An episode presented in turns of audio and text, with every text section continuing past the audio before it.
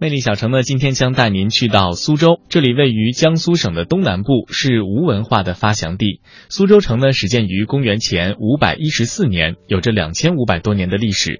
魅力小城，接下来咱们就去感受情调苏州。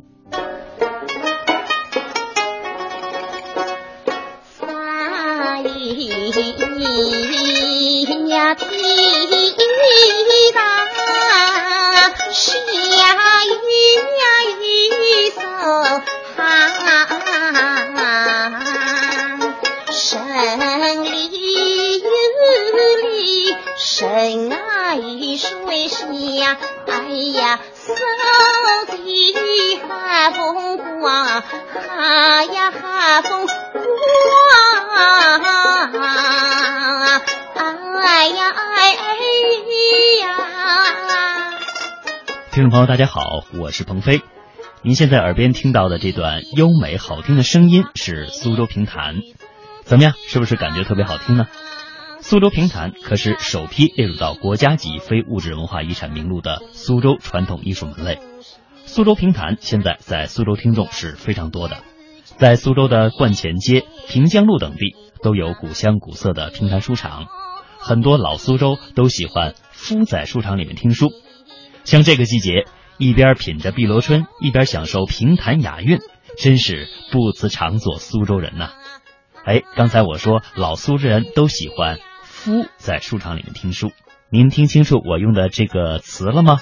夫，就是鸟类孵蛋的孵，怎么样？您是不是头一回听见人家说听评弹用这个动词吧？哎，我觉得这个词啊用的特别生动贴切。为了更加详细的了解苏州评弹的魅力，我和我们另外的一个主持人舒涵还特意去书场听了一场评弹。那下面时间，让我们有请主持人舒涵，我们两位和大家一起来分享一下苏州评弹的观赏感受。舒涵你好。鹏飞你好，这次我们一起一起去苏州哈，呃，感受了一下苏州的文化的魅力。哎，我们是特别的挑了一天晚上，是吧？呃，去苏州的老街里面听了一场评弹，对，印象特别深刻吧？那当然是因为去苏州之前吧，我觉得应该所有的人想到苏州就是园林，还有苏州的评弹，嗯，这些呃要素都像是苏州的一个文化符号一样。没错，所以我们去苏州之前啊，应该说对评弹也是相当的期待的。对，很期待。其实我可能之前对于苏州的印象，如果说单从评弹这个上面来讲呢，可能就是通过一些影视的片段，嗯啊，一些音响。但是呢，这回去苏州是现场啊，咱们走进了书场，呃，去听评弹、看评弹，而且特别印象深刻呢。还有一杯碧螺春，哎呀，特别没错，我正想说这个，嗯，因为它可能给了咱们从视觉到听觉乃至到味觉的整个，嗯，给了我们一个苏州的享受。对，你看，就是呃，坐在这个书场的环境里面啊，你看古色古香的木质的桌椅、嗯，家具，然后呢，看着评弹的两位艺人啊，一男一女，他们穿着呃传统的苏式的服装，嗯，呃，手中弹着这个。评弹的伴奏的乐器哈，嗯，就特别好像哈，用的也是咱们中国古民乐的这个传统的乐器哈，嗯，一个就是三弦，对，一个是琵琶，没错，嗯，很有感觉哈，就好像我们生活在哎一个桃花源一样的一种感觉，跟现代这种喧嚣都市完全隔绝一样。当然，我们到了苏州以后，首先我们看到的在古城区嘛，就是这些古朴的街道，嗯，呃，古色古香的。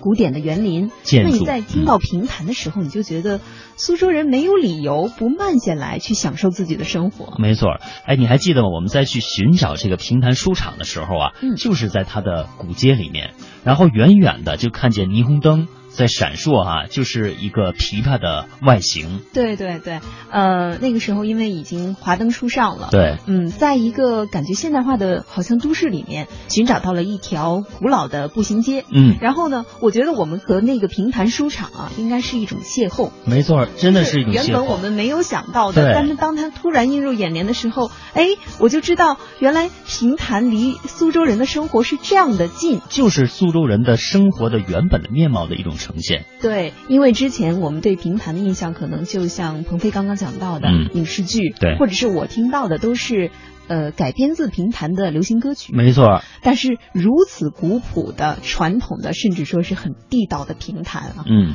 真的是现场直播在我们眼前。对对对，而且我还记得，就是远处啊，就是我们还没有看到呃那个招牌的时候，远处就传来了呃评弹的声音。我们想着是不是哎什么音像店卖的一种 CD 唱片呀，或者是什么感觉？嗯、但是呢，又觉得这个声音哎特别的立体，特别的真实。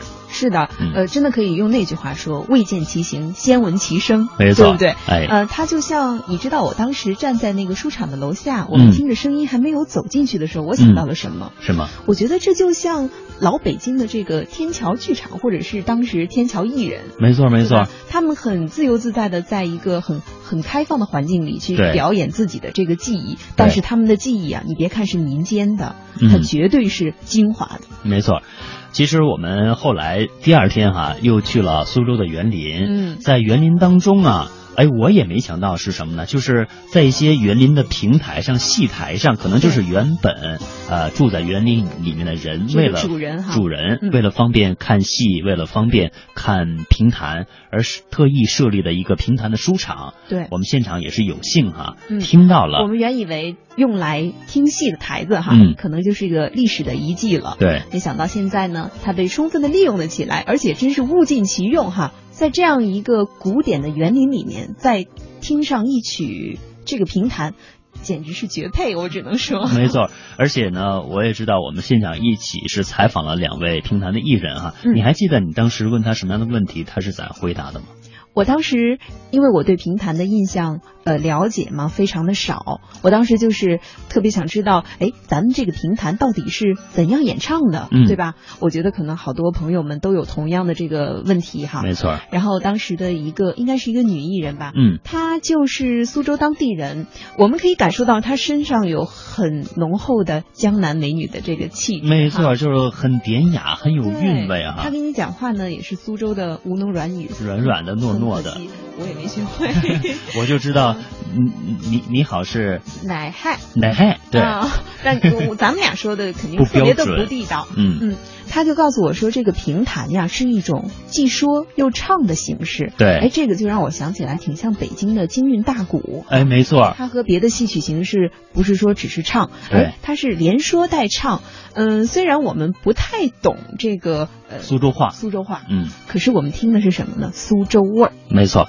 那其实说到现在苏州本地的评弹艺术呢，其实他们传承和保护的效果还是比较好的哈。嗯我们不仅是在呃古街上能够见到呃专门的评弹的书场，同时我们在园林当中哈、也能够看到为游客们表演评弹的这这些艺人们。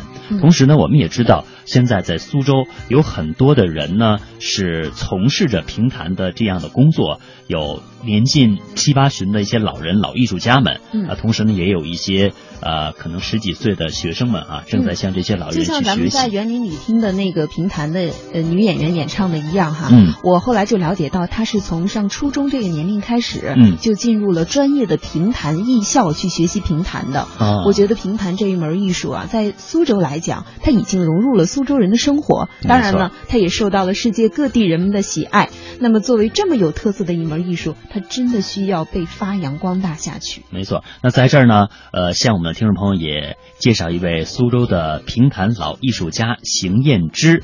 那邢燕之呢，他今年已经是年近七旬了，至今还活跃在舞台上，而且还坚持搞创作带学生。他说呢，要在有生之年实现自己最大的梦想。那下面时间，我们就一起来听一听邢念之老人他的梦想。评弹是世界最美的声音，它美就美在那吴侬软语是江南的特色。评弹以前有二十多个流派，那些流派演员几乎都已经死了。那么你有时候以前的流派都是我们的财富家当，如果说在你们手里倒退的说法，这是最最可悲的事情。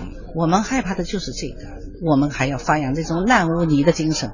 我就是如果我不能上台了，但是我做花盆里的泥。我能够种植出很漂亮的花来，凡是要来学习的学生，我都能尽心尽力的教他们唱。用各种各样的方法去互相渗透，那么既有与时俱进的交响，然后我们现在在编一套观音站呢，就是用纯民乐的、纯我们苏州评弹方式的这种，如果说掺在一起的时候，我觉得会更有味道。如果我们评弹墨守成规的说话。那也没有前途的。评弹通过我们那个原汁原味的古老的根，然后发出新的芽来。我们去韩国演出，韩国都是体育馆，而且呢都是韩国人，可能还要去世界各地。所以我们也是一个心愿，也是一个梦，能不能真正的把平潭带向全世界？希望我们这个梦想能够圆。我们这次在苏州还了解到，金庸武侠小说还可以用苏州话来演绎。这是十几年前苏州评弹与金庸小说的一次珠联璧合的创意合作，做了一个前无古人的大胆创新，就是首次演绎了评弹版的《雪山飞狐》。这部作品至今仍然传唱着，让苏州、香港两地的评弹票友欣喜不已。一个是沉淀无文化气质的苏州评弹，一个是释放真英雄豪迈的金庸武侠。这一刚一柔，就像两条从来不会相遇的平行线，如今邂逅了。那么具体会产生怎样的火花？这个奇妙的创新，我相信收音机前的听众朋友一定非常的好奇。那下面时间，我们就一起来听一听。那么究竟里个么子人？年纪也是个好人。那么究竟里面有什么东西？人要这样怕？血肉模糊的一个人头。旁边还放好七只金镖，金面佛是不怕，对人头一看不认识啊。外边的一批人踮起脚尖都在看。吴兄，昨儿晚上你赶到山东武定去了吧？怪不得他胡一刀昨天一夜没睡。胡兄，你昨天赶到山东去了？是啊，被你猜到。累死了五匹马，总算没有误了你我今日之事。好，金面佛苗人凤一听，原来他昨天晚上三百里路来回，是为了我去报仇的。好啊，好在哪里呢？今天打的前面他只字未提。等到打完，把商建明的人头拿出来了，还没有半点鞠躬卖好的意思，更加显得他胡一刀是落落大方。万一我打不过他死了，死了口眼也好闭了。不过我还是遗憾呐，我那两个弟兄和一个妹子和商建明打，用的是苗家剑。却被商建明杀了。接下来他八卦刀上来，到他的第二十九招翻身劈山，被我抓牢破绽。我用的是冲天掌苏秦背剑，将他杀死。冲天掌苏秦背剑杀死了他。是啊，这个不是你们胡家刀里的刀法吧？